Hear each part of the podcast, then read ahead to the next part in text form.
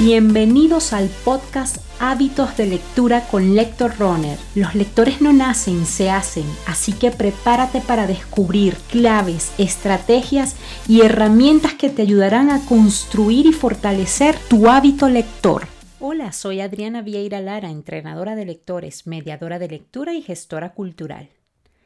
Hoy quiero dedicar mi episodio a un tema que tengo tiempo queriendo abordarlo y, se me había perdido, se me había traspapelado y hoy quiero eh, recuperarlo, especialmente porque estamos en épocas de comprar regalos, de preparar nuestra lista de, cosas que queremos.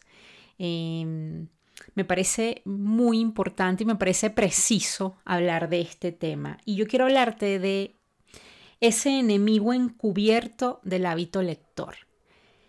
Y es nada más y nada menos que la compra compulsiva y desordenada de libros. Miren, ustedes no saben el enemigo férreo que hay detrás de la compra compulsiva de los libros. Y quiero explicarme un poco. De pronto aquí mis amigos libreros eh, van, van, a incomodarse con, con esto que, que, voy a señalar, ¿no? Y que quiero que analicemos juntos, un poco para que se den cuenta que esto puede convertirse en un hábito que nos esté llevando a no leer, ¿sí? O a leer sin sentido, sin propósito.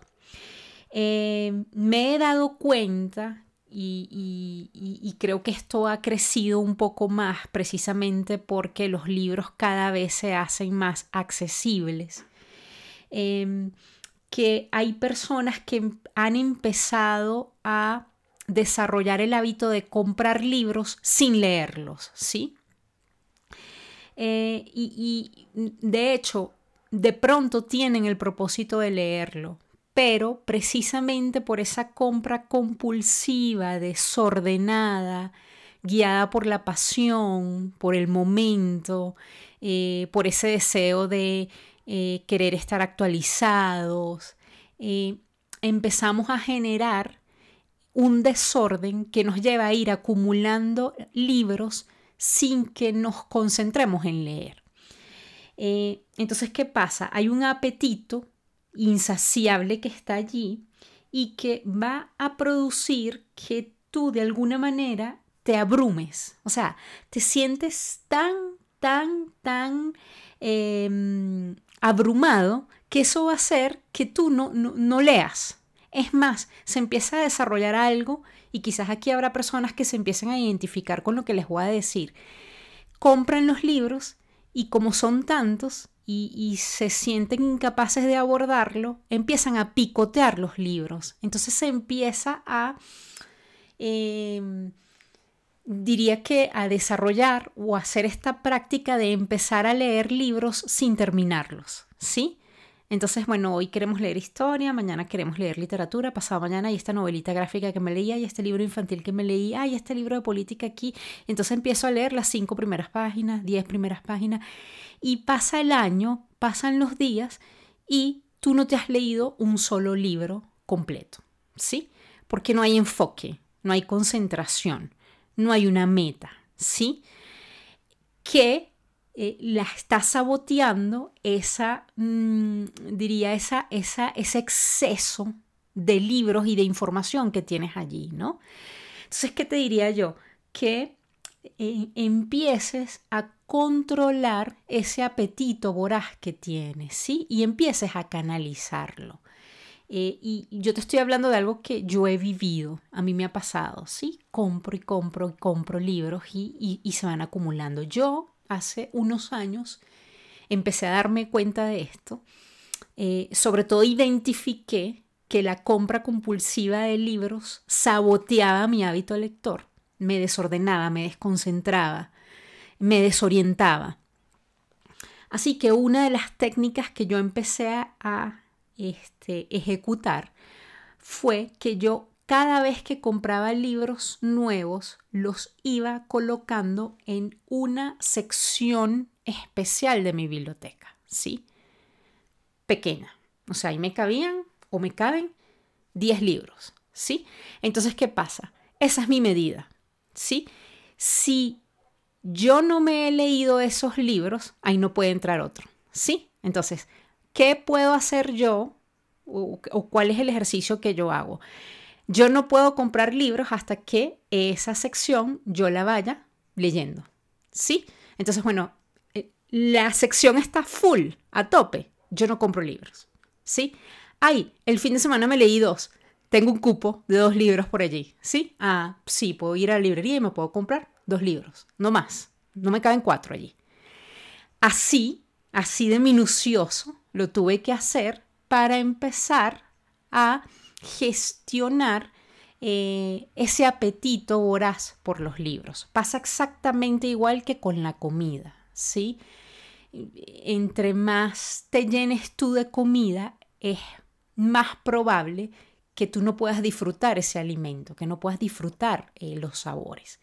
Entonces sí soy una defensora de la lectura, de la compra de libros, sí, del consumo de libros como tal, pero con orden y propósito. Y eso no le va a quitar placer a la lectura. Créeme que va a ayudarte a que tú puedas fortalecer ese hábito de la lectura. Esa técnica que yo te digo, pues te puede te puede ayudar. Hay personas que me han comentado, Adriana, yo lo que hago es que cuando voy a las librerías no llevo mis tarjetas de crédito porque sé que tengo muchos libros pendientes. Em, hay personas que son lo suficientemente fuertes como para entrar a la librería y saber que ese día no pueden comprar libros porque tienen lecturas pendientes, ¿no? Entonces yo creo que es un tema de gestionar ese apetito voraz y ese descontrol eh, esa, esa compulsión que tenemos a veces, y más cuando vemos novedades, cuando vemos libros que nos gustan mucho, eh, nos antojamos, ¿no?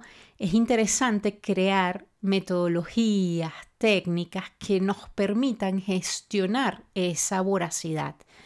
Eh, porque, como les digo, sí va a influir en el tema del cultivo de tu hábito, sí influye, sí desorienta, si, genera, em, eh, diría que despropósito.